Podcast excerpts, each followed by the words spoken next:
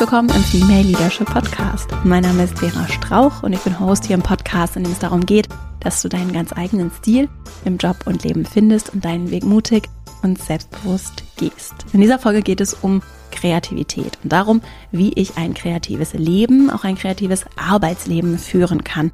Auch dann, wenn vielleicht die Rahmenbedingungen meines Lebens gar nicht so kreativ anmuten. Also ich vielleicht keinen Job habe, den ich jetzt als besonders kreativ bezeichnen würde oder vielleicht auch insgesamt so die Rahmenbedingungen meines Lebens vielleicht auch nicht so viel Kreativität zulassen, wie ich mir wünschen würde.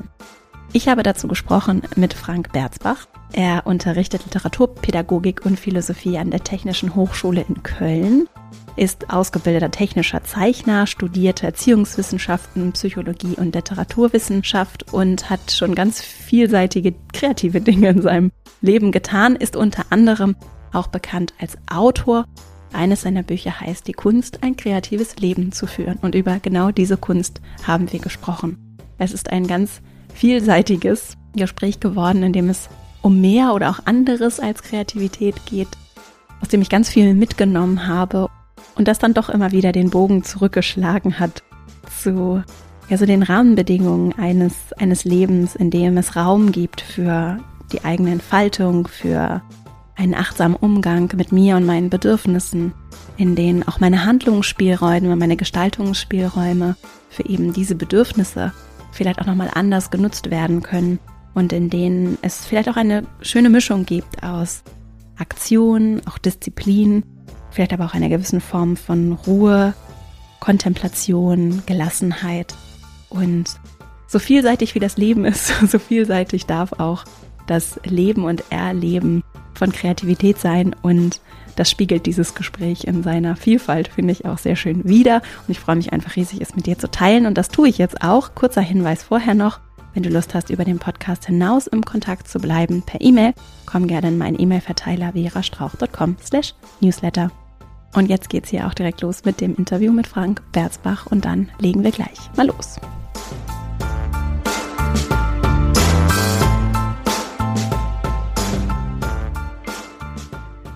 Herzlich willkommen im Podcast, lieber Frank. Ich freue mich sehr, dass du hier bist. Danke für die Einladung. Deine Arbeit begleitet mich tatsächlich erst seit kurzem und ich frage mich wirklich, wie es dazu kommen konnte, denn mich bewegt das wirklich sehr. Ich habe das heute gerade wieder gedacht und auch so gefühlt, als ich mich vorbereitet habe auf unser Gespräch, wie sehr ich mich tatsächlich auch so danach sehne, dass so tiefe, inhaltliche Tiefe mit Ästhetik verbunden wird und wie sehr mich das anspricht. Und deswegen freue ich mich sehr, dass es deine Arbeit gibt und dass wir heute die Gelegenheit haben zu sprechen. Das so als kleine Faneinlage vorab. Bevor wir in dieses eigentliche Thema des kreativen Lebens, Arbeitens einsteigen, habe ich so ein paar Warm-up-Fragen, ganz kurze, nur mitgebracht. Gibt es ein Thema, das dich gerade besonders äh, beschäftigt? Ja, Religion. Ja? Ja, genau. Also das liegt an aktuellen Sachen, über die ich schreibe und die jetzt bald erscheinen. Und deswegen bin ich immer tief in der Literatur, die ich dann gerade studiere und den Gesprächen, die ich, die ich führe. Und da sind so Fragen der Spiritualität und der Religion ähm, zwischen Buddhismus und Christentum gerade sehr viel in mir Thema. Spannend. Du kannst auch noch wahrscheinlich noch nicht mehr erzählen dazu. Nee, viel mehr kann ich noch nicht erzählen dazu, aber genau, ich bin immer sehr aktuell bei den Themen, zu denen ich arbeite und versuche so in vielen Ebenen dann darauf einzusteigen. Und das besetzt mich dann auch sehr. Mhm. Worüber sollten wir mehr sprechen? Du hast mich eingeladen, oder wenn ich das richtig verstehe, über den Zusammenhang von New Work und Kreativität. Und das sind ja auch, also in all meinen Büchern ist ja immer das Thema Arbeit und das Thema Lebenskunst sehr eng verbunden. Mhm. Also ja, bei, normal sind es ja etwas getrennte Gattungen. Es gibt dieses erste Buch über Arbeitspsychologie, da ist das ja noch sehr praktisch angelegt, aber dann ab dem zweiten Buch sind es ja immer Verbindungen meiner typischen Themen und das findet sich dann eigentlich an allen Buchprojekten und Büchern, weil das in mir, glaube ich, immer zusammengehört. Ja, also Arbeit und Leben, so. Bin ja nicht so für Work-Life-Balance, sondern eher für andere Modelle. Und äh, darüber können wir gerne reden. Und ist das auch was, von dem du meinst, dass wir alle mehr darüber sprechen sollten, was uns gesellschaftlich auch mehr bewegen sollte, uns damit zu beschäftigen? Das weiß ich gar nicht. Also ich habe sicher für mich so eine, so eine Mission, wo ich denke, so ich will es versuchen, so die Sachen, die mich beschäftigen, verstehen zu wollen und dieses Verstehen dann quasi in Büchern und Texten niederzulegen. Und ich freue mich über Interesse daran. Aber ich habe selten so diese Haltung, man sollte oder die Gesellschaft sollte oder so. Ja, das mhm. ist ähm, deswegen, ich schreibe ja Bücher, die so zum Nachdenken anregen, aber sie sind, haben nicht so Ratgebercharakter. Also es gibt keine mhm. Checklisten oder ich sage eigentlich nicht, wie man es machen soll. So, mhm. ich sage vielleicht, worüber man nachdenken kann und freue mich da über so Leute, die da mitgehen. Und die anderen stören mich in der Regel aber gar nicht. Mhm. Es gibt im Moment im Zeitgeist, glaube ich, so die Neigung, dass jeder jedem glaubt, Ratschläge geben zu können. Mhm. Und dass wir alle so uns als Berater aufspielen für alles. Und da denke ich im Moment ein bisschen kritisch drüber nach. Wenn sich Leute für die Themen interessieren, in die ich mich so reinfuchse oder die mein Leben bewegen, kriegt das so eine freundschaftliche Mhm. Nähe des Austauschs. Äh, das mag ich gerne und solange das klappt, schreibe ich auch weiter Bücher. Aber dass ich jetzt antrete als einer, der so alles verändern will oder wüsste, wie es geht oder so, das, da bin ich, glaube ich, eher demütig. Da ähm, halte ich mich raus. Das überlasse ich, glaube ich, dem Fernsehen und den Leuten dort oder Leuten, die sehr kurzzeitig auch von den Medien so gehypt werden mal oder ähm, mhm. aber das, da bin ich so ein bisschen scheu vielleicht. Gibt es etwas, was dich richtig wütend macht? Du wirkst so in deiner Mitte. das sind so politische Dinge denn von Krieg oder Unrecht oder ich bin nicht mhm. sehr gelassen beim Thema Rassismus oder bei diesen Fragen. Also das, die Jahre mit Donald Trump waren für mich wirklich schwer und da habe ich auch eine Menge, also richtig politisch zugeschrieben. Das Problem ist mit der Wut, dass die nicht unbedingt den Blick schärft. Also wenn ich wütend werde auf Dinge, weil sie mein Gerechtigkeitsgefühl so grob verletzen, weiß ich, dann wird es schnell blind auch. Wut ist ja eine Emotion, wie alle Emotionen, die wie eine Welle funktionieren, ja, die gehen hoch und dann runter und man muss aber warten, bis man wieder beruhigt ist, bevor man wieder schreibt, nachdenkt, spricht. Der Buddhismus ist die einzige Religion, der eine Ethik des Sprechens kennt. Man soll also aufpassen, welche Worte man wählt und was man mit diesen Worten tut. Das gelingt mir nicht immer, ähm, aber ich bin immer sehr beeindruckt von Leuten, die sich nicht der Aggression hingeben müssen. Wut hat jeder, das ist auch völlig okay. Wut ist eine sekundäre Emotion, also sie überdeckt Angst. Und es ist besser, dann über die Ängste nachzudenken. Also wenn Millionen Leute wählen, Populisten, Rechtspopulisten, Nationalisten, Rassisten, wenn Millionen das wählen, dann, dann werden Ängste so zum Realhandeln und das, das führt dann zu Gewalt und so. Und das, da muss man ruhig drüber nachdenken. Aber wie gesagt, ich, habe auch viel, ich kann mich wunderbar aufregen über Dinge. Ich lasse es nur dosiert raus. Du schreibst ja unter anderem über das kreative Leben. Das Buch, das du dazu veröffentlicht hast, heißt Die Kunst, ein kreatives Leben zu führen. Magst du mit uns teilen, wie du zu deinem wenn du eins führst, kreatives Leben gekommen bist? Ja, durch eine Menge Umwege wahrscheinlich. Also ich bin nicht den etablierten Weg gegangen, sondern bin Realschüler, habe dann eine Ausbildung gemacht, dann habe ich so Fachabitur nachgeholt und in der Psychiatrie gearbeitet und sehr verschiedene Jobs. Und ich glaube, diese Umwege haben so ein bisschen dann den Hang zu Künstlertum, Bohem, zu solchen so Vorliebe für Außenseiter, Vorliebe für Denker oder Denkerinnen geführt. Ich selber verleihe mir nicht so gern diesen Adelstitel. Ich meine, ich habe auch ganz bürgerliche Anteile in meinem Leben. Ich habe eine halbe Stelle an der Hochschule, so, also bin ganz normal Hochschullehrer in so einem kleinen Bereich. Und die andere Hälfte ist dann dieses Autorendasein und dieses in zwei Städten leben oder zeitweise in drei. Das ist dann schon so ein bisschen wilder. Aber ich selber denke tatsächlich über dieses Wort Kreativität gar nicht so viel nach. Also, weil man muss Dinge tun, glaube ich, die man tun möchte. Man muss nicht verrückt leben, um kreativ zu sein. Also ich kenne genauso viele, die sehr unbürgerlich leben, die aber gar nicht kreativ sind, kein Stück. Und ich mag nicht mal diese Trennung von, es gibt die Leute mit 9-to-5-Job und es gibt die anderen Wilden. Ob wir schöpferisch sind oder nicht, hat mit diesen Rahmensachen wenig zu tun. Also das Schöpferische ist eine Frage von, wie wach bin ich im Kopf und was tue ich. Also will ich arbeiten und leiste etwas. Und Da können Leute mit ganz geregeltem bürgerlichen Beruf in ihrer Freizeit sehr viel kreativer sein als viele Berufe, die sich das so als Adelstitel gerne aufsetzen. Also ich bin etwas skeptisch gegenüber Designern, Künstlern, so, die per se denken, durch ihren Beruf wären sie kreativ. Viele sind einfach Dienstleister. Das heißt, ich löse diese Vorstellung von schöpferischem Handeln sehr stark von so einer äußeren sichtbaren Lebensform die sogenannte bürgerliche Literatur im 19. Jahrhundert. Ich meine, es waren hochkreative Leute und wenn man die anschaut, oder bis ins 20. Jahrhundert, Thomas Mann hatte einen ganz geregelten Tagesablauf. Natürlich gibt es die jungen Wilden, die sich dann mit Mitte 20 umbringen, aber das heißt nicht, dass die unbedingt kreativer waren, die waren auf jeden Fall wilder, aber es bringen sich ja auch viele mit 25 um, die nie irgendwie kreativ waren. Wir haben eine Menge Ideologien, wenn wir über Kreativität nachdenken.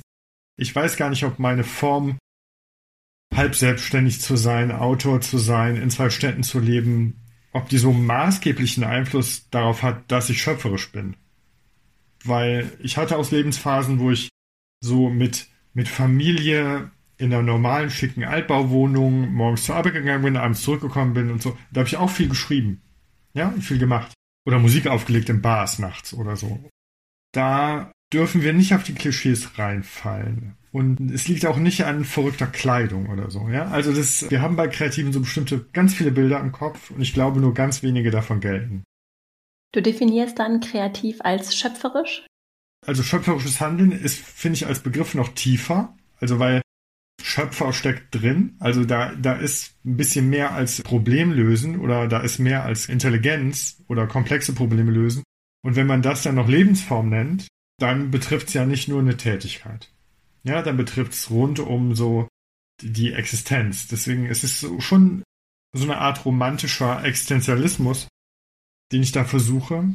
Karl Jaspers hat das philosophische Lebensführung genannt, ja, oder Lebens, so. Es gibt auch sowas wie so einen philosophischen Glauben, so. Das ist sicher so ein Hang zur Philosophie, zu bestimmten Formen spiritueller Religion oder zu Künstlertum.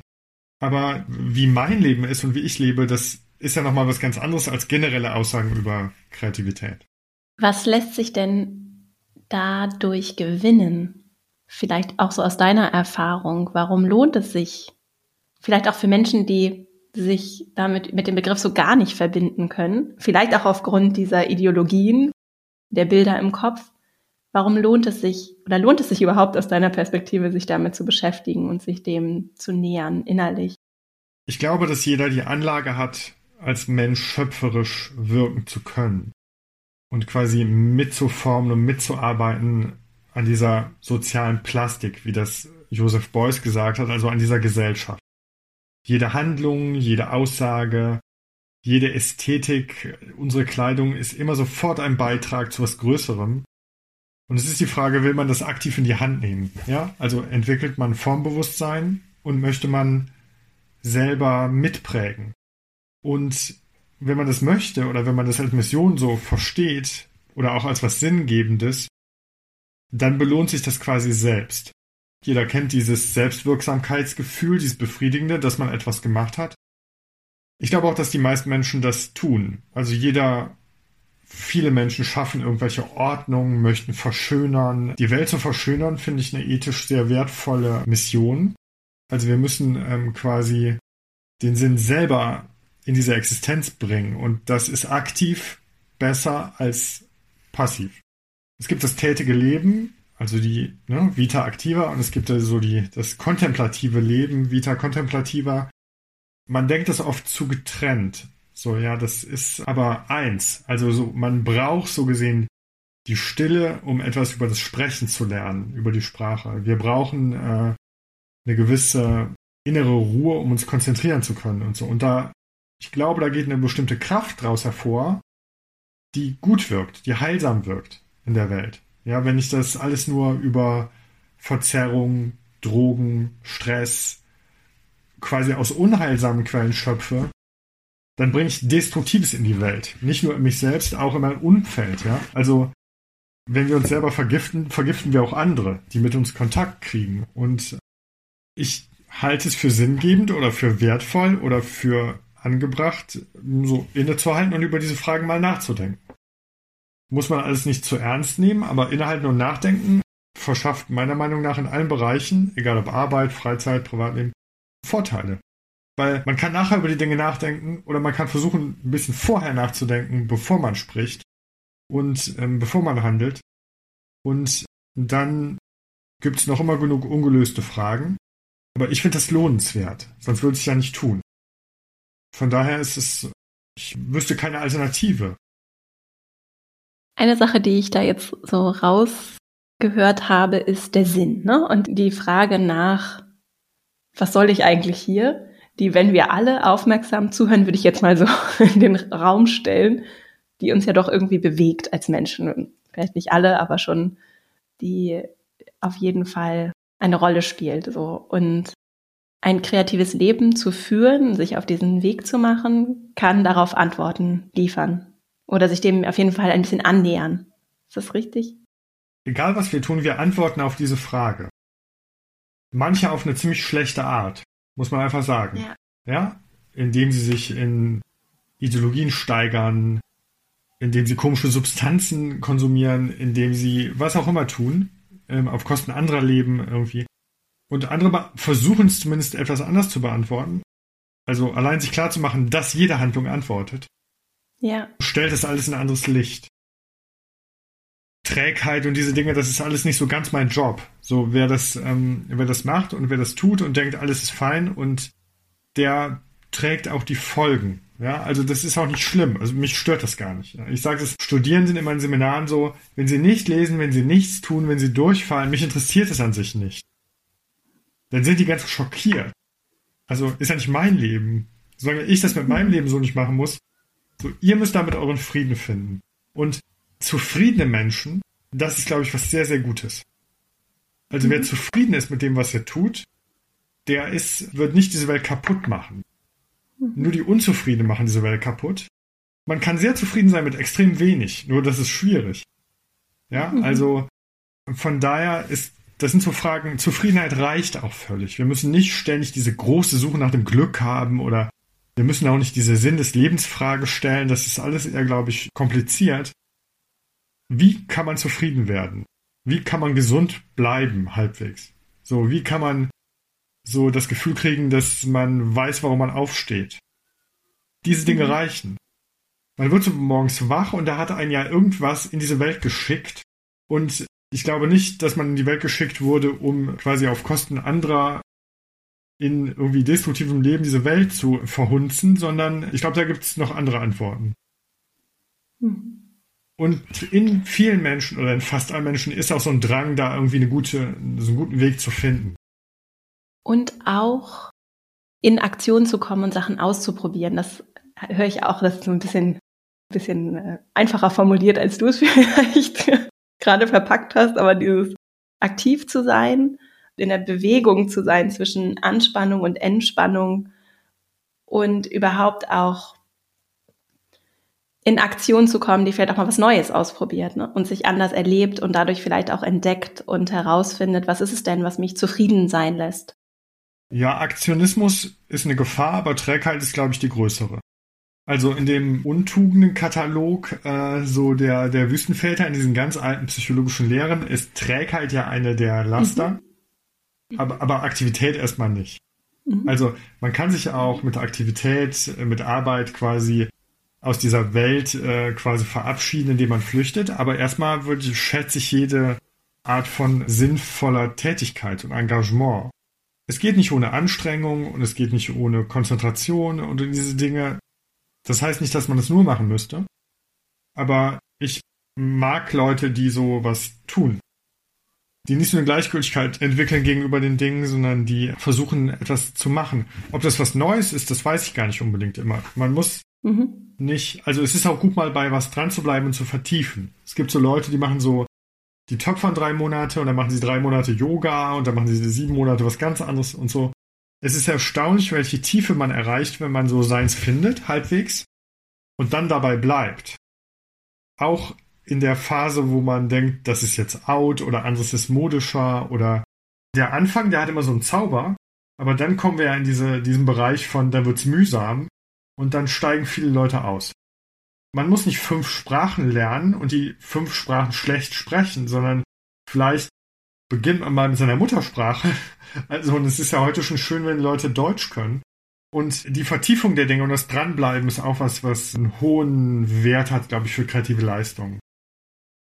Und um nochmal zu dem Aktionismus zurückzukommen, das ist ja tatsächlich in Organisationen ein, ein riesiges Thema. Eine Hauptsache, wir machen irgendwas, Hauptsache, ich mache irgendwas und jemand sieht mich arbeiten, aber was ich da eigentlich tue und wozu, das habe ich vielleicht auch nicht gelernt, in Frage zu stellen. Und das war noch ein Punkt, den ich vorhin auch sagen wollte. Ich sehe, es beginnt mit der Verantwortung oder mit dem Erkennen, Spüren und wirklich Annehmen von der Verantwortung, die ich für mich und die Konsequenzen meines Handelns trage. So. Und das lässt sich, finde ich, auch auf Aktionismus zum Beispiel übertragen. So, wenn ich verstehe, okay, ich habe diese begrenzte Zeit und Aufmerksamkeit und auch wir als Organisation haben das und wir tun ja Dinge nicht als Selbstzweck, auch wenn sich das in großen Organisationen manchmal, glaube ich, durchaus anfühlen kann, sondern wir, es gibt ja einen Sinn, ist dann immer so ein großes Wort, aber wozu tun wir, was wir tun? Und wenn ich die Verantwortung nicht nur dafür übernehme, was ich tue, sondern auch diese Frage zu stellen, Sachen auch zu hinterfragen, dann wird's schwer mit dem Aktionismus, oder? Ja, in Organisationen stellt sich die Frage nochmal ganz anders. Also im Rahmen der Arbeit sind wir ja, wenn wir nicht im Homeoffice sind, erstmal einer zeitgeistigen Architektur der Transparenz und Kontrolle ausgesetzt und lernen hochgradig und früh, dass wir immer so aussehen, als würden wir arbeiten. Ich fahre sehr viel Bahn und dann hat man immer so diese Business-Leute da, die da so sitzen und die kommen und ganz demonstrativ so Laptop aufgeklappt und tralala und so. Und ich beobachte die immer. Und viele von denen richten sich so ein in so einer kleinen Show des Fleißigseins. Und wenn man aber länger so guckt, machen die eigentlich nur Blödsinn. Ich arbeite und lese auch in der Bahn und so, aber gar nicht so viel. Aber mir ist es auch egal, was die Leute über mich denken. Aber es scheint eine große Unsicherheit zu geben. Also, ich bin ja für so eine Bürowelt, die nicht so voller Glastüren und Transparenz ist und so. Und wenn man sich überlegt, man hätte ein Büro, ich würde sofort ein Sofa reinstellen, weil arbeiten heißt doch auch, um einen guten Gedanken zu fassen, sich aufs Sofa zu legen oder eigentlich spazieren zu gehen. Weil die Kreativität, ich kann mich nicht an den Schreibtisch setzen und sagen, jetzt habe ich eine Idee. Ja, so funktioniert es ja nicht. Ich kann natürlich sagen, ich bringe mich in diesen Arbeitsmodus. Also in Organisationen ist nochmal ein, ein Sonderding. Das ist ja so wie im Schulunterricht. Man hat gelernt, interessiert zu gucken. Man hat in der Schule gelernt, so wegzugucken, damit man nicht drangenommen wird. In so einer komischen Dynamik. Und diese ganzen Techniken gibt es auch im Arbeitsleben. Leider in vielen Bereichen. Privat, es gibt auch privat diese Leute, die trifft man eigentlich nur noch beim Joggen.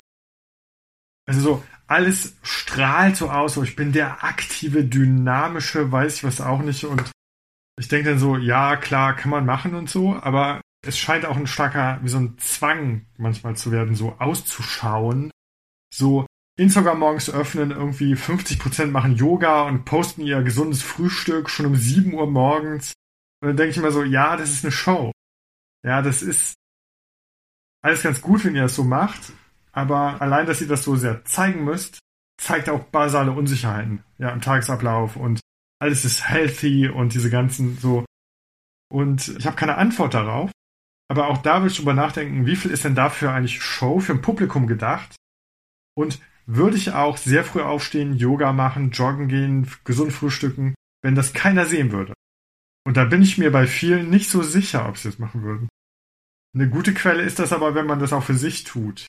So in gewisser Weise. Und bei der Arbeit, ich meine, der Output zählt. Das sehen nicht alle Organisationen oder Chefs so. Die sind zufrieden, wenn es immer so aussieht, als würden die Leute so am Bildschirm kleben und tippen. Ich würde eher fragen abends, ja, was haben sie denn getippt? Ja, weil so, das ist natürlich, da können Selbstständige oder das Homeoffice hat da natürlich Vorteil. Ja, man, man ist, kann output-orientierter arbeiten und auf einem höheren Niveau von Arbeit ist das sicher auch ähm, eine bessere Rahmenbedingung als diese organisationelle Überwachung in Großraumbüros. Was sind denn da deine Erfahrungen mit dem, mit diesem Umgang mit Freiheit, um kreativ sein zu können? Du hast das vorhin mit dem Sofa gesagt und dann glaube ich, das so formuliert, ich kann mich nicht an den Schreibtisch setzen und dann mir selbst verordnen, sinngemäß eine kreative Idee zu haben. Jetzt ist es ja aber bei ganz vielen so, dass die Rahmenbedingungen, auch gerade den Menschen, die hier zuhören, die Rahmenbedingungen nicht so frei sind, dass sie vielleicht das Sofa haben, dass sie sich einfach wenn eigentlich ein Meeting geplant wäre, auf den Spaziergang machen können. Hast du da Gedanken, Erfahrungen, was für Rahmenbedingungen ich schaffen kann? Größere Handlungsspielräume, größere Freiheiten begünstigen sehr stark die Kreativität. Bis zu so einem Umschlagpunkt, wenn die Freiheit zu groß wird, erzeugt sie Angst. Das ist die Frage, das ist jetzt eine Frage des, des persönlichen Erfahrung, ähm, inwieweit man in diesem guten Rahmen bleibt und sich den guten Rahmen geben kann oder den bekommt. In Bezug auf die Kreativ- und Agenturszene sind die Rahmenbedingungen sehr schlecht, weil in der Großraumbürokultur mit zu vollgestopften Büros sind einfach, es ist zu laut, es ist zu äh, unruhig, ist die soziale Kontrolle zu groß. Weil Kreativität an sich ist eine sehr einsame Tätigkeit. Was wir gut können in Teams und in der Kommunikation, ist die Ausarbeitung und Weiterentwicklung von Ideen. Dafür ist es sehr gut, aber nicht für Ideen haben. Dafür schwierig. Die Frage ist, wie man trotz schlechter Rahmenbedingungen das retten kann. Da kommt sehr stark darauf an, was man macht. Wir haben ja auch nur in manchen Bereichen diese offenen Areale. Also die Juristen, Steuerberater und Vorgesetzten und Chefs haben ja eigene Büros. Da merkt man, man mutet das nur manchen Leuten zu. Es steigert den Stresslevel. Viele New Work-Ideen sind sehr gut und andere sind arbeitspsychologisch maximal stressbegünstigend. Ja. Ein eigenes Büro, ein eigener Schreibtisch hat nur Vorteile. Und es ist eine Idee von Leuten mit eigenen Büros und eigenen Schreibtischen, dass andere sich mit dem Laptop irgendwo in einem tollen Café-ähnlichen Areal Platz suchen. Die Entscheider würden selber nie so arbeiten. Das beantwortet eigentlich die Frage. Und wenn sie so arbeiten, weiß ich nicht, es ist, weiß ich nicht, warum sie es tun. Aber das, diese Ruhe und diese Ungestörtheit ist eine Zauberkraft für kreatives Arbeiten. Die Ideen sind dabei auch nicht bedingt, um die Kreativität zu fördern, das ist nur vorgeschoben, sondern das ist um, ähm, sind ökonomische Entscheidungen, um Geld zu sparen. Viele ähm, Agenturen und Unternehmen wollen Instagrammable sein und haben so, richten so einen bestimmten modernen Look ein, aber fragen überhaupt nicht die Mitarbeiter, ob die das möchten. So nach außen modernes Bild des Unternehmens, man hat totale Angst, spießig zu sein, man hat totale Angst, konservativ zu wirken. Und äh, im Moment sind wir so eine Phase der Bürohistorie, die das so übertreibt. Aber ich glaube, es gibt schon langsam die Bewegung wieder, dass man merkt, das Homeoffice rettet das im Moment ein bisschen. Ja. Für die mit guten Homeoffice-Bedingungen. Mhm. Das sind nur ein Teil der Arbeitnehmer, ja. Wer Kinder hat, Tiere hat, kleine Wohnung hat, laute Wohnung hat, schlechtes WLAN hat, hat dann plötzlich sehr schlechte Bedingungen. Aber mit guten Bedingungen ist es ja so, dass dieses hybride Arbeiten auch fast schon ideale Bedingungen schaffen kann, ne? weil ich eben dann für mich alleine zu Hause sehr kreativ ungestört sein kann und aber wiederum auch, um Ideen auszuarbeiten, auch diese soziale Nähe zu spüren, dann durchaus auch mal ins Büro kann, wenn die Bedingungen das zulassen. Genau, also zwei bis drei Tage Homeoffice will jeder quasi. Ja, aber zwei Tage ins Büro, Kollegialität, die Abfederung von Stress durch sozialen Umgang, Leute kennenlernen, in einem Raum sein, das ist auch sehr förderlich. Und wer die Idealbedingungen hat, muss gar nicht viel weiter darüber nachdenken. Aber wer hat schon Idealbedingungen? Ja? Also wir sind immer Teil fremdbestimmt und da muss man gucken, ja, okay, wie kriegt man es trotzdem hin? Auch interessant, der Gedanke ist mir so noch nicht gekommen, es passt jetzt nicht zum Thema, aber wie sehr Wohnraum dadurch nochmal mehr ein politisches Thema wird, weil es auf einmal auch institutionell durch wahrscheinlich jeden großen Arbeitgeber ein riesiges Thema ist, wie Menschen wohnen, wenn hybride Modelle, und das zeichnet sich ja gerade ab, die Arbeitsformen der Zukunft sind. Jetzt auf jeden Fall für alle Menschen, die wie wir so im Büro arbeiten. Ne? Beides ist problematisch. Wenn die ergonomischen Rahmenbedingungen sind zu Hause oft schlecht, es sei denn, man hat ein eigenes Büro. Aber jetzt reden wir natürlich nur über so ein Segment von Leuten mit Geld, mit Raum, mit Platz, mit so, die können sich ein eigenes Büro rein einrichten. Aber das ist eine Minderheit. Ähm, die anderen haben schlechte Rahmenbedingungen, ergonomisch gesehen. Wenn der Arbeitgeber anfängt da reinzureden, greift der Arbeitgeber auf meine Privatsphäre zu. Ich würde der Hochschule nicht gestatten, mir einen hässlichen Bürostuhl zu verordnen mhm. für mein Zuhause. Also gibt es eigentlich nur zwei schwierige Varianten der Arbeitgeber müsste so gesehen, also die Gesundheit so gesehen, ergonomisch ähm, ist zu Hause natürlich ist nicht so easy. Es sind auch nicht alle ähm, quasi fürs Homeoffice mhm. so geschaffen. Also das muss man ja auch, das ist ja auch eine Kompetenz. Der Arbeitsweg fehlt, das ist psychologisch mhm. hat das schon große Folgen. Das führt zu einer Menge mhm. eigenen Problemen. Zu Hause trennt sich nicht Hausarbeit, Privatleben, Beziehung, Kinder von Arbeit. Weil man immer ja denkt, ja, okay, während, vor dem Podcast mache ich die Wäsche rein, dann mache ich einen Podcast, dann, ja, so, dann geht's mal weiter. Das kann ich zu Hause gar nicht so leicht abgrenzen. Da brauche ich hohe Erfahrung, weil unsere Psyche hat so visuelle Anker und sieht die Rahmenbedingungen. Das beginnt auch bei der Kleidung. Ja. Wenn ich morgens im Homeoffice im Schlafanzug so rumlunger und mache das im Bett mit Laptop, ist es für die Psyche alles sehr schlecht. Ja. Es beeinflusst die Qualität des Schlafes. Ja, es ist so, die Leute haben den Laptop offen und sie haben Instagram auch offen. Ja, und so, das, da fehlt eine Menge an Selbstkontrolle. Und es ist auch bei der Sogwirkung der Medien eine riesige Herausforderung. Und je mehr Stress, desto mehr Blödsinn machen wir auch. Wir haben eine schlechte pa Pausenkultur alleine. Ja, zumindest wenn wir unter Druck geraten, beginnen wir zu Hause, nämlich machen keine Pause mehr, essen nicht mehr so richtig oder so, ja. Und das, das sind als Belastungsfaktoren. Wer da sehr viel erfahren ist und lange selbstständig ist und das gut kann und so und lange arbeitet, für den ist das ein Vorteil. Also man braucht eine sehr hohe Reife in diesen Arbeitsformen, um das einfach so zu können der Berufsanfänger, der mit Nervosität beginnt, der seine Kollegen nicht sieht, der eine kleine Wohnung hatte. Anfang der Corona-Pandemie kannte ich viele, die hatten sieben Tage Homeoffice und die hatten nicht mal einen Schreibtisch. Ja, weil, also eine kleine Wohnung hat nicht unbedingt einen Schreibtisch, ja. Also, weil wenn man einen riesen Rechner und so in der Agentur hat und so, dann, ich kenne Leute, die haben zu Hause kein WLAN. Weil die sind zehn Stunden im Büro quasi an Rechnern und zu Hause ist so der Space quasi, wo sie anders leben wollen. Psychologisch schaut man eher auf die problematischen Bereiche, ja, dass das in vielen Bereichen total gut klappt und so geschenkt. Braucht man nicht so viel drüber nachdenken, wenn es klappt. Interessant ist doch aber, dass die soziale Kontroll, klingt jetzt abwertend, ne? aber das ist ja diese soziale Interaktionskomponente, schon auch eine Rolle zu spielen scheint. Ne? Also wie ich mich anziehe, das, was du vorhin ja, was ich so ein bisschen was ja durchaus kritisch, ne? also wir, was du kritisch so genannt hast, so wir sehen, wir sind sehr gut darin geworden, auszusehen, als wenn wir arbeiten oder dass das so ein Teil des erlernten Musters vielleicht auch ist, hat ja auch eine Upside, dass ich durch die soziale Interaktion vielleicht auch eine andere Form der Disziplin und auch eine gesunde Form, für mich auch psychisch gesunde Form der Disziplin im Umgang mit mir selbst an den Tag lege, die durchaus gut sein kann. Ne? Genau, es gibt eine Vielzahl von sehr guten Varianten, ja, und sehr ja. guten Entwicklungen auch. Deswegen, ich werde es auch gefragt im Radio oder in Medien so, so für oder gegen New Work oder so, da geht es nicht drum. Da ist die Frage, so gesehen, was wir unter Old Work entwerfen, das gibt es ja so homogen, gab es das nicht. Wir haben da so eine komische Vorstellung von der alten Arbeitswelt.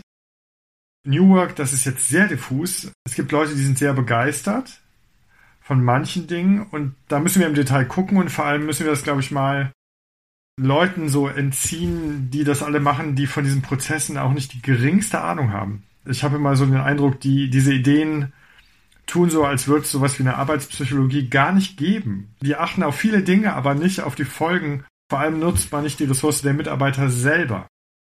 Ich glaube, dass viele Leute sehr gut wissen, unter welchen Bedingungen sie produktiv sind. Das wird aber gar nicht gefragt. Das kann natürlich der Einzelselbstständige für sich so machen, wenn das hinkriegt. Und das macht ja auch viele Selbstständige sehr produktiv. Ja, es geht ja nicht darum, wie viele Stunden ich arbeite, es geht darum, wie produktiv ich bin.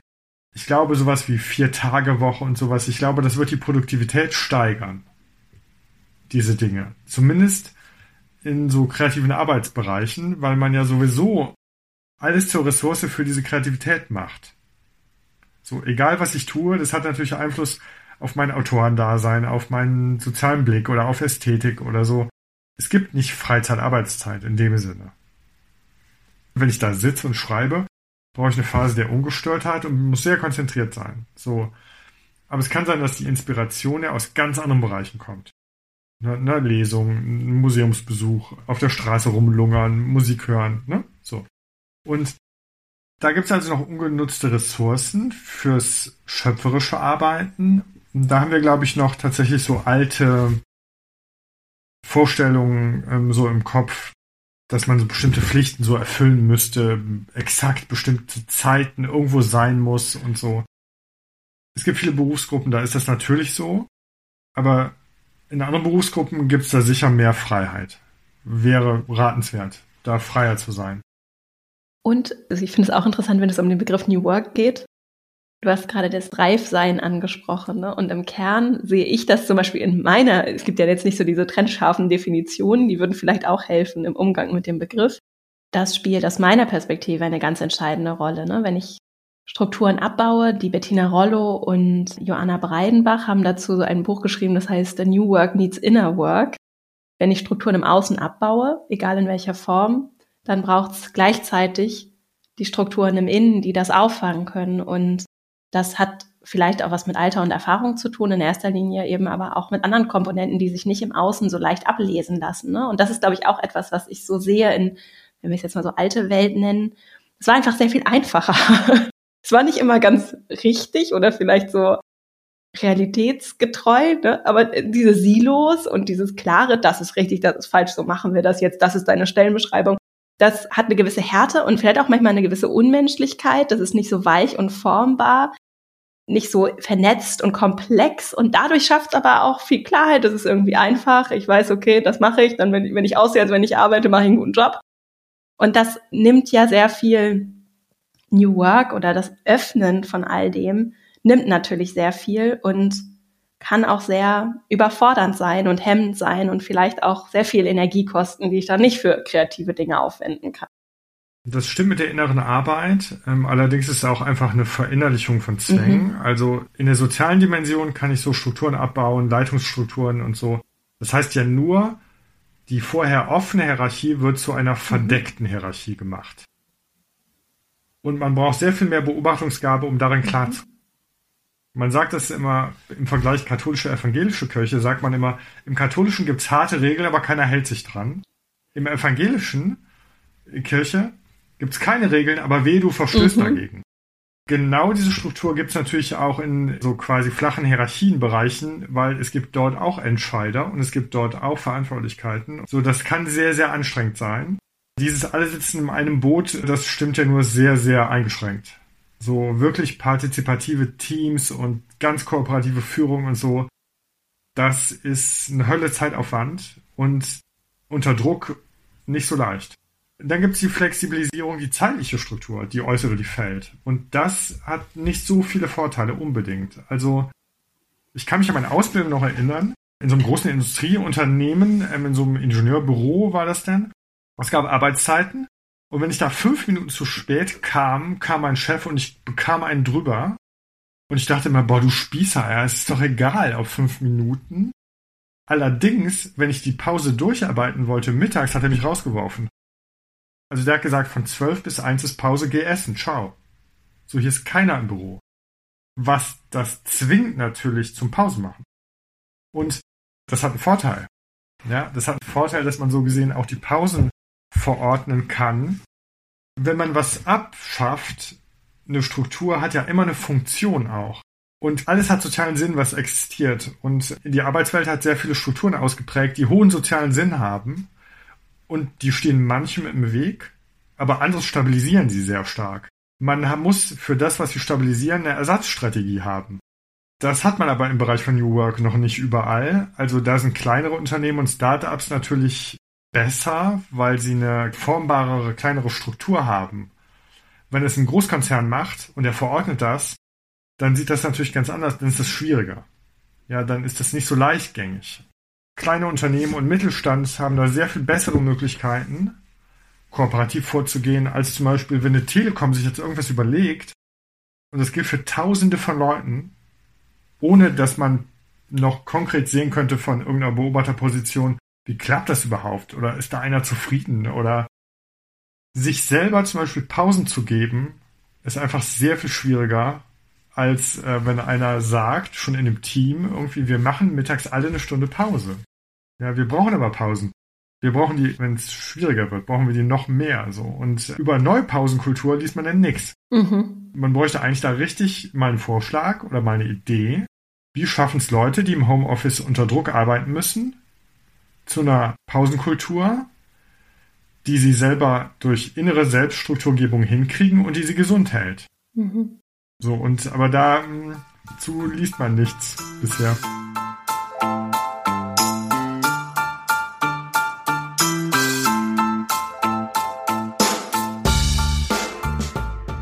Also das Abschaffen alleine reicht nicht, sondern die Frage ist, was ersetzt dann das, was eine soziale Funktion hatte?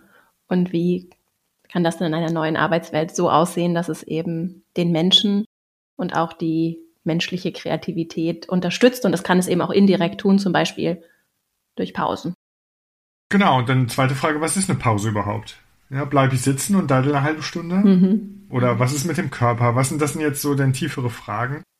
Ich meine, wenn ich bei einer Straße irgendwie, eine Straße sieht schon schöner aus, wenn es keine Leitplanken gibt.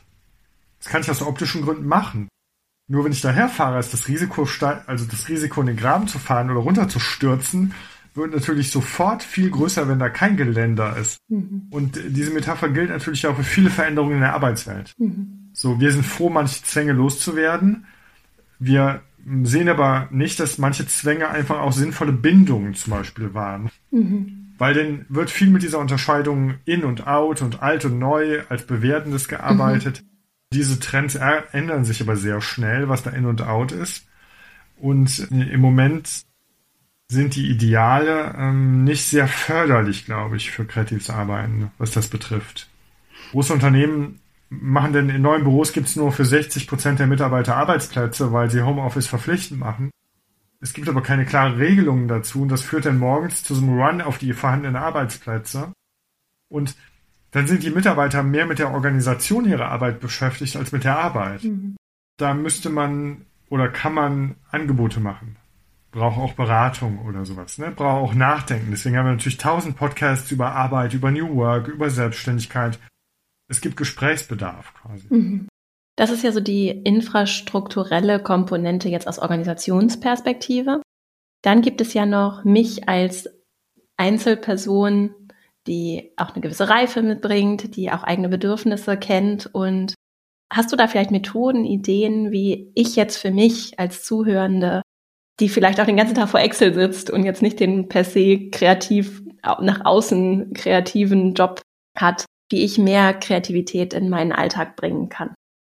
Ja, das kommt erstmal auf die Handlungsspielräume an, die man hat. Ja, also, und die muss man ja so gesehen erstmal gegeben bekommen von woanders, ja. Also wenn mein Arbeitgeber mir keine Handlungsspielräume gibt, dann kann ich das nicht durch innerliches irgendwie verändern. Dann gibt er mir keine. Erst wenn er das tut, kann ich agieren. In Bezug auf die Tagesstruktur, es ist immer gut, sich eine Struktur erstmal zu überlegen, in der man arbeiten möchte. Das Abweichen von dieser Struktur ist oft gar nicht so schlimm. Man kann nämlich zu ihr zurückkehren. Aber viele Leute arbeiten morgens los und haben sich weder Tagesziele gesetzt, noch eine ordentliche Arbeitsplanung gemacht für den Tag. Ich beginne keinen Tag ohne Arbeitsplanung. Und dann schreibe ich mir die Sachen auf und ordne sie halbwegs nach Prioritäten. Ich weiß, dass ich von diesen zehn Sachen vielleicht nur sieben schaffe. Aber das ist egal. Und es gibt auch Tage, da wird alles anders als geplant. Das ist auch egal, weil ich habe diese Liste und kann sie einfach dann im nächsten Tag fortsetzen. Und das ähm, erzeugt immer eine gewisse Ordnung. Und ich höre auch so gesehen aufzuarbeiten einem bestimmten Punkt und schreibe mir für den nächsten Tag die Sachen auf, die ich machen muss, weil das rettet meinen Schlaf. Ja, also wenn ich weiß, ähm, die Sachen sind so vor- und nachbereitet. Das hat überhaupt nichts mit Zwängen zu tun. Ja, sondern es hat was, das ist ein Egoismus im Hinblick auf das, ich verliere den Überblick nicht, ich habe sehr viele verschiedene Arbeitsbereiche, die sind sehr komplex. Manchmal bin ich fremdbestimmt, manchmal bin ich total selbstbestimmt. Und das zu sortieren braucht einfach jeden Morgen zehn Minuten. Ja, sonst muss ich im Kopf halten, dass wir um drei einen Termin hatten. Ich muss auch gucken, was ist das, weil ich kann zum Beispiel nicht mit dir in einem Podcast lange reden, wenn ich den ganzen Tag Seminare hatte.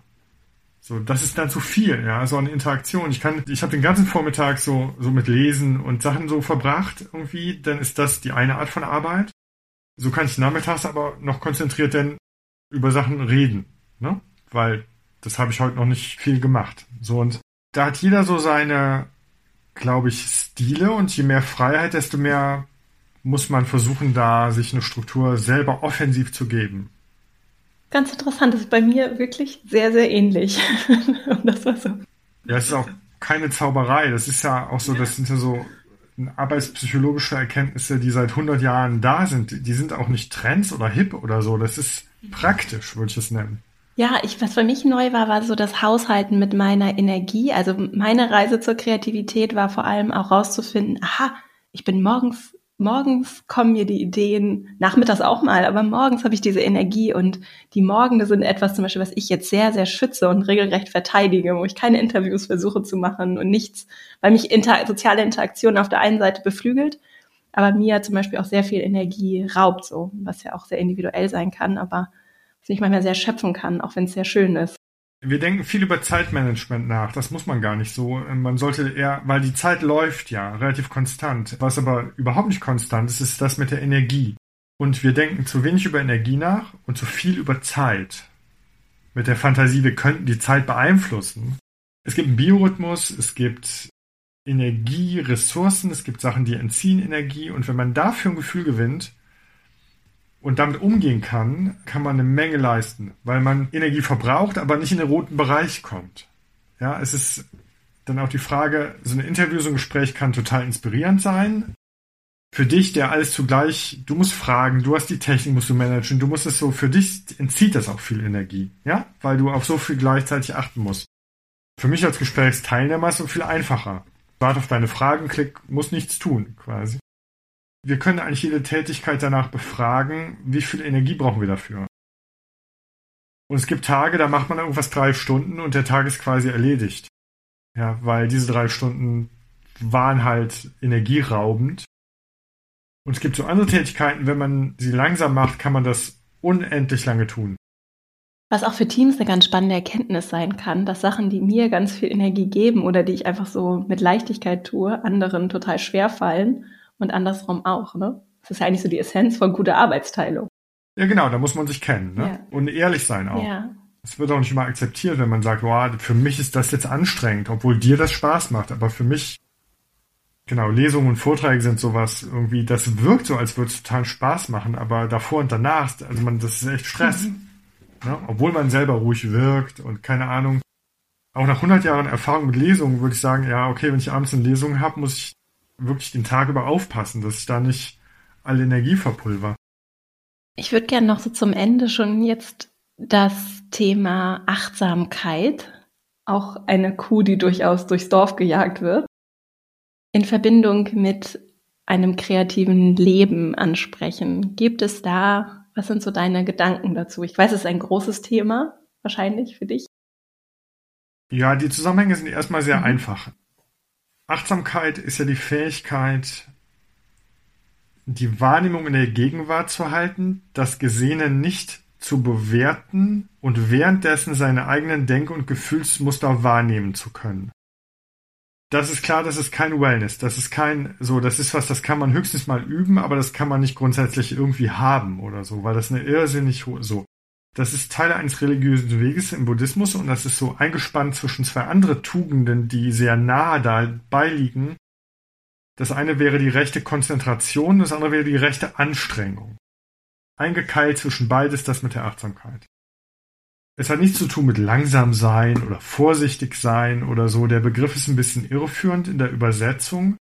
Die Buddhisten sind gar nicht so froh, wenn man sagt achtsam, sondern die mit ein bisschen mehr Kenntnis würde man sagen Gewahrsein, Präsenz, Mindfulness ist ein guter Begriff im Englischen. Also es ist eine sehr, eine Art wach zu sein, aber in die Breite. Ja, das mit der Nichtbewertung, das muss man sehr üben und das ist natürlich, wir, unser Geist bewertet alles und das ist sehr schwierig. Der Zusammenhang zur Kreativität ist jetzt, man geht im Ostasiatischen davon aus, dass die Fähigkeit, ruhig und klar zu sein, eine eigene Energie hervorbringt. Und dass diese Energie ist quasi das, woraus sich die Kreativität speist. Also der unruhige Geist ist quasi vernebelt und blind, verschmutzt quasi, Hektik, falsche Handlungen und der klare, ruhige, konzentrierte Geist hat so diesen Durchblick und ist dann auch fähig, sehr gezielt, schöpferisch da zu sein, durch diese Präsenz. Das ist quasi eine ostasiatische psychologische Denkfigur oder Zusammenhang. Und meiner Erfahrung nach stimmt das völlig. Je konzentrierter und ruhiger und klarer ich bin, je unabgelenkter ich bin, desto kreativer bin ich. Und es ist klar, dass man das oft nicht ist und man eine Menge Sachen machen kann, die einen quasi davon abhält. Darauf gibt es jetzt unendlich viele Einflussfaktoren. Also das beginnt schon mit Industriezucker und zu viel Koffein oder Alkohol oder sonst was, was ja alles starken Einfluss nimmt auf unsere Fähigkeit wahrzunehmen und Ruhe- und Unruhezustände der Körper spielt dafür eine viel größere Rolle, als wir denken. Also weil eine Ruhe, eine geistige Ruhe ist nicht unabhängig von der körperlichen, du hast eben gesagt, so in der Mitte sein. Das ist ja so eine Metapher, dass man quasi ruhig sitzt und sich wohlfühlt und konzentriert sein kann. Das ist dem Menschen erstmal nicht gegeben. Ja, also von der Kognitionspsychologie ist das einem nicht in die Wege gelegt, sondern das kann man üben. Das ist die ostasiatische oder die Vorstellung eigentlich aller Religionen ist, man kann den Geist beruhigen durch Übung, so durch inneres Gebet, durch Meditation, durch so verschiedene Dinge. Man kann das nicht akut, sondern man kann das längerfristige Üben nimmt Einfluss darauf, dass uns es öfter gelingt, geistig klar zu sein. Auch der Westen hat dazu irgendwie eine Menge Übungen und so. Genau, also deswegen würde man in diesen künstlerischen Lehren Japans oder so, da geht man immer davon aus, es ist gut quasi mit dem Körper Einfluss auf den Geist zu nehmen und durch konstante Übung, durch Verankerung denn der Wahrnehmung in den Körper, durch diese Dinge, aber vor allem auch durch Ordnung schaffen. Deswegen dieses alles sehr ordentlich, nacheinander, ruhig, so, das nimmt alles Einfluss auf diese Geisteshaltung. Geht gar nicht unbedingt darum, wie der Raum aussehen soll, aber diese ganzen Trends von Aufräumen und Marie Kondo und was auch immer und so, das sind die Hintergründe sind eher spirituelle Hintergründe.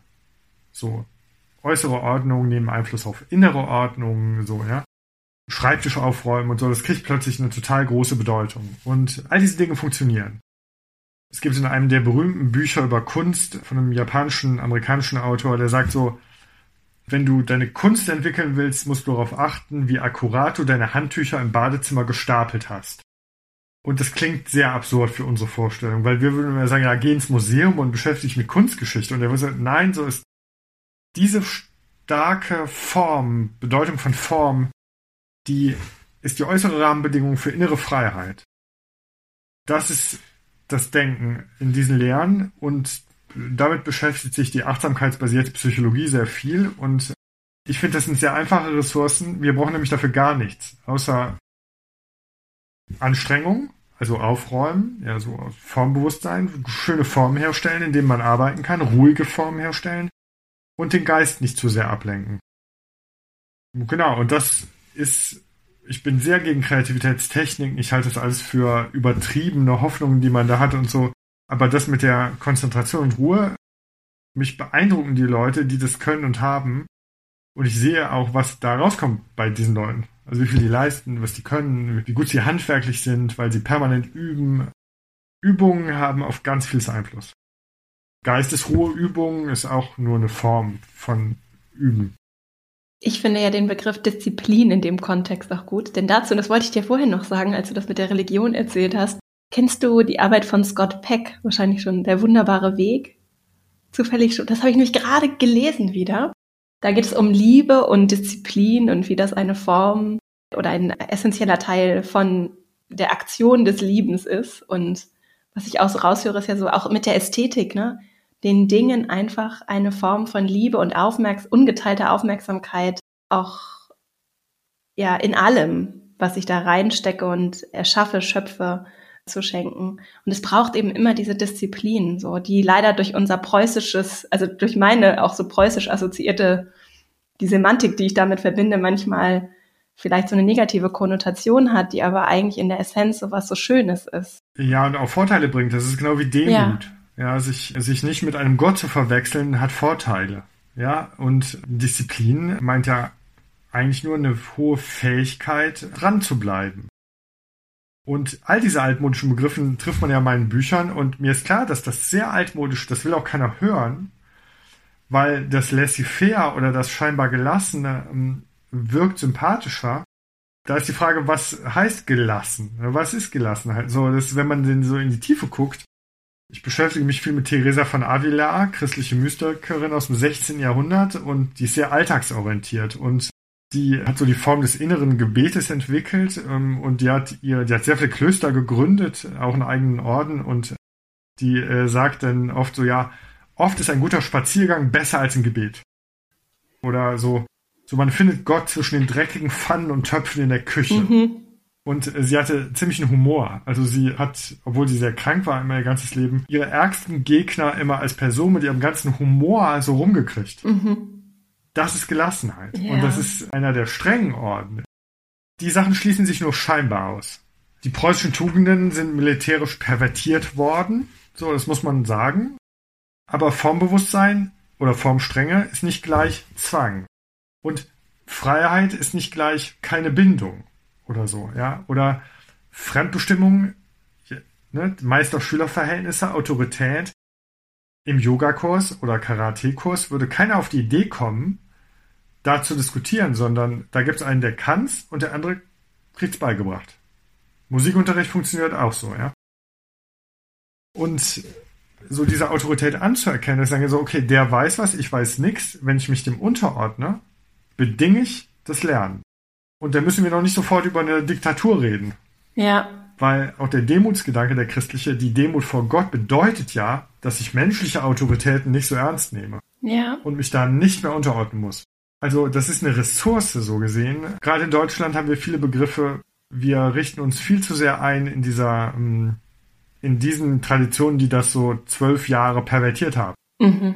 Aber die Begriffe an sich, ähm, bei Kant liest man das ständig mit der Disziplin. Mhm. Und der meint damit was völlig Wertungsfreies. Also Disziplinierung von Kindern, ja, gibt's bei ihm so, da meint er nicht äh, schlagen oder autoritär sein, gar nicht. So, er meint nur, ihnen Verhaltensweisen beibringen können. Mhm. Bestimmte so. Und das erzeugt die Freiheit, ja. Mich beschäftigt dieser Reifebegriff und wir müssen jetzt zum Ende kommen, aber dieser Reifebegriff beschäftigt mich sehr mit und das finde ich so spannend mit der Demut, weil ja in, wenn wir jetzt sagen, wir, und ich sehe diese Hierarchie sehr kritisch und das entwürdigende Element von hierarchisch, menschlicher Hierarchie, nicht fachlicher, menschlicher Hierarchie. Und finde das total spannend mit diesem Demutsbegriff und wie, wenn ich tatsächlich Demut habe, dann die Autorität eigentlich diese keine Rolle mehr spielt. Ne? Und das ist ja, also wenn ich wirklich mich mit meiner Würde verbinde und auch der von anderen, dann, dann kann es keine menschliche Hierarchie geben. Das ist so spannend. Es gibt diese Hierarchie, wenn sie quasi gemeinschaftlich kooperativ zugewiesen ist. Also wenn ein Team gemeinsam überlegt, du sollst das leiten, ähm, ist das ja wie eine Vereinbarung und dann ist das eine einvernehmlich gute Lösung. Für die Arbeit ungeheuer praktisch. Fachlich. Fachlich, ne? Genau, menschlich kann man jetzt sagen, ja, okay, Eltern haben mehr Erfahrung als Kinder. Das heißt natürlich nicht, dass sie immer Recht haben oder Werteentscheidungen alle treffen müssen. Und dann ist das mit der Reife, wir denken das bei Kindern ganz normal, aber natürlich unterscheiden sich auch Erwachsene enorm von dem, was sie können, was sie leisten. So, und ich würde sagen, wer mehr kann, wer mehr tut, wer mehr hat natürlich in gewisser Weise mehr Autorität, so, für bestimmte Bereiche. Das berührt überhaupt nicht den Wert des Menschen. Ja. Werte und Rechte und so, da, da haben wir Gleichheit, bei sonst absoluter Ungleichheit. Ja. Und das vermixt sich eben schnell und dann wird es eben entwürdigend. Ne? Das vermixt sich auch übrigens auf zwischenstaatlicher Ebene. Das sehen wir ja. an ganz vielen Stellen. Immer wenn es richtig ungerecht wird, dann, dann entsteht so eine menschliche Hierarchie und Mechanismen der Unterdrückung, die wir jetzt zum Beispiel mit patriarchalen Strukturen einfach auch so tief verinnerlicht haben, dass sie uns überhaupt nicht mehr auffallen. Aber wir haben nicht mehr viel Zeit. Ich werde dieses Fass jetzt nicht öffnen, sondern dich lieber fragen, wo können denn Menschen dich und deine Arbeit finden? Was dürfen wir zu dir verlinken in den Show Notes? Ja, am meisten natürlich in meinen Büchern. Also das ist mhm. natürlich der Ort, wo man immer sehen kann, was kommt dabei raus, wenn ich nachdenke. Also da gibt's die Kreativitätsbücher, das sind ja so die ersten drei und dann geht es ja über so zum Thema Schönheit und zum Thema Lesen und zu diesen Fragen. Und auf meiner Website kann man da natürlich erstmal gucken oder allgemein, was ich mache. Auf Instagram führe ich ein relativ beobachtbares Leben als Autor. Da sieht man natürlich viel so meine popkulturelle, kulturell-ästhetische Themen irgendwie. Und ansonsten, jetzt da die Corona-Zeit ein bisschen in eine andere Epoche nochmal eintritt, auch natürlich auf Lesungen. Ja, das ist natürlich dann auch sehr, ähm, genau, medial, alte Medienbücher, neue Medien, Instagram. Es gibt eine Menge Podcasts, das muss man so sagen. Oder Man kann ja. das einfach googeln oder sehen. Und das neueste Buch von dir ist Die Kunst zu lesen. Genau. Das ist genau letzten Herbst erschienen und das, das ist so mein Buch über meinen Weg so durch die Literatur und welche Bedeutung es Lesen hat. Lesen ist ja eine Tätigkeit, die sehr ruhig und konzentriert ist und die die Fähigkeit stark verstärkt, plus dass wir uns da Wissen besorgen. Also Lesen ja. ist ja so der Art, so der europäischen oder westlichen Kultur, sich zu versenken auch, ja, in Dinge, in Schönheit, mhm. in Gedanken. Ähm, von daher ist das, hat das mein ganzes Leben eine große Rolle gespielt und ich wollte da ein Buch drüber schreiben, was wirklich für jeden interessant ist. Also das ist kein Buch über literarischen Kanon oder sowas. Das mhm. ist ein Buch über Lesen in der ganzen Breite. Ähm, es gibt ein Kapitel nur über Bücher über Musik. Ja, also es gibt sehr unerwartete Sachen. Genau, das ist das letzte Buch, genau erstmal, was erschienen ist. Wenn wir gerade bei, bei Büchern sind, gibt es Bücher, die du besonders gerne verschenkst? Oder die dir einfach was bedeuten, die du gerne magst? Das sind sicherlich viele, aber so einige, die spontan in den Sinn kommen. Ich weiß, es ist immer eine schwierige Frage. ich verschenke sehr gern Bücher von Olga Tokarczuk, also der Literatur-Nobelpreisträgerin, eine polnische Autorin. Sehr unterschiedliche Bücher, aber das, das verschenke ich sehr gerne. Ich verschenke gerne Bücher von Irmgard Coin oder von W.G. Sebald. Das sind so sehr, eigentlich sehr berühmte Autoren, die meiner Meinung nach zu selten wahrgenommen werden in Deutschland. Im Ausland ist das ein bisschen anders. Ich verschenke nicht so viele spirituelle Bücher, sondern ich verschenke gerne auch Musikbücher, wo ich denke, so das muss jeder gelesen haben über Musik, der Musik mag. Genau, es, ähm, ja, und dann, es gibt natürlich jetzt dann befreundete Autorinnen und Autoren, so wo ich beobachte und weiß, was die machen. Und viele wünschen sich allerdings dann auch meine Bücher, dass und dann schreibe ich da was rein oder kommentiere die oder so. Ja, das ich schreibe ja Bücher über Bücher. Also in allen Büchern kommt sehr viel Literatur vor und es ist natürlich naheliegend als Autor, wenn die Leute sich das wünschen, dass man auch das denn doch häufig verschenkt. Was ist denn jetzt ein Musikbuch? Du hast mich jetzt neugierig gemacht, das jeder gelesen haben sollte in deinen Augen oder der sich für Musik interessiert. Es gibt ein Buch von Panonika von Königswerther. Das heißt Die drei Wünsche der Jazzmusiker. Das ist eine Adelige, die in New York gelebt hat in den 50er Jahren als weiße Frau, alleine mit ihrem Geld und die hat die ganzen, ganze Jazzszene quasi beherbergt und gefördert in einer sehr rassistischen, schweren Zeit für die großen Jazzmusiker und die Bedingung war, bei ihr zu sein, sie hat ein Polaroid-Foto gemacht von den Leuten, die bei ihr waren und sie mussten eine Frage beantworten, wenn sie drei Wünsche frei hätten, sofort welche das wären. Und die hat sie aufgeschrieben. Und da sind alle bedeutenden Jazzmusiker dieser Zeit drin, also 200, über 200 Stück. Alle, die man wirklich kennt. Und die Antworten auf diese Frage sind eine ganze Kultur- und Ästhetikgeschichte. Also über die Gesellschaft, die Gegenwart, das Leben, die Ästhetik, den Glauben. Das ist für mich eine unendliche Quelle, mir diese Antworten anzuschauen. Und die Figur, also Panonika, es gibt viele Jazzmusiker, die ihr Stücke gewidmet haben, ist eine unglaublich spannende Frau. Eine Rothschild, die ausgeschieden ist aus dieser Tradition äh, ihrer Familie. Mhm. Und es gibt eine wunderbare Biografie über sie, äh, wo ihre Geschichte erzählt wird. Sie hat bis in die 80er Jahre gelebt. Und wirklich eine völlige Querschlägerin und eigene Art, Einfluss zu nehmen auf Kultur. Also sich selber so zur Außenseiterin machen, in den 50er Jahren waren die USA ein Apartheidsregime, das kann man nicht anders nennen. Sie hat in der Hotelsuite angefangen und sie hat den doppelten Preis gezählt, weil damit Schwarze ins Hotel kamen, kommen durften. Nachher hat sie eine eigene Villa gemietet und hat da mit 100 Katzen fast gelebt und alle Jazzer waren da. Es gab da einen Flügel, es gab eine Tischtennisplatte und es gab sie und ich finde, jeder muss diese Frau kennen. Also jeder muss diese Frau kennen eigentlich und äh, solche Sachen äh, verschenke ich gerne mit, so schreibe ich vorher einen Brief und werbe dafür und da. Ich mache richtig gerne Leute bekannt, von denen ich denke, sie sind so noch zu wenig beachtet.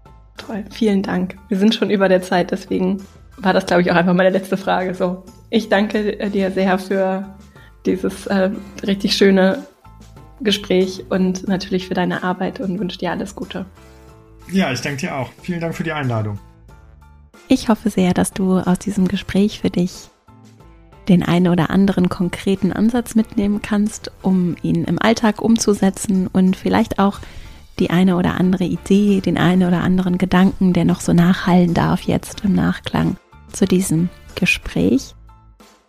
Wenn dir der Podcast gefällt, freue ich mich riesig, wenn du ihn mit anderen teilst, wenn du ihn vielleicht auch bewertest in dem Podcast-Player, in dem du ihn hörst. Das hilft sehr, damit er gefunden wird und die Menschen erreichen kann, für die er gemacht ist. Vielen herzlichen Dank für die große Unterstützung unserer Arbeit hier. Und jetzt wünsche ich dir erstmal eine richtig schöne Woche. Danke dir fürs Zuhören und freue mich, wenn wir uns hier nächste Woche wieder hören. Bis dahin und alles Liebe, deine Vera.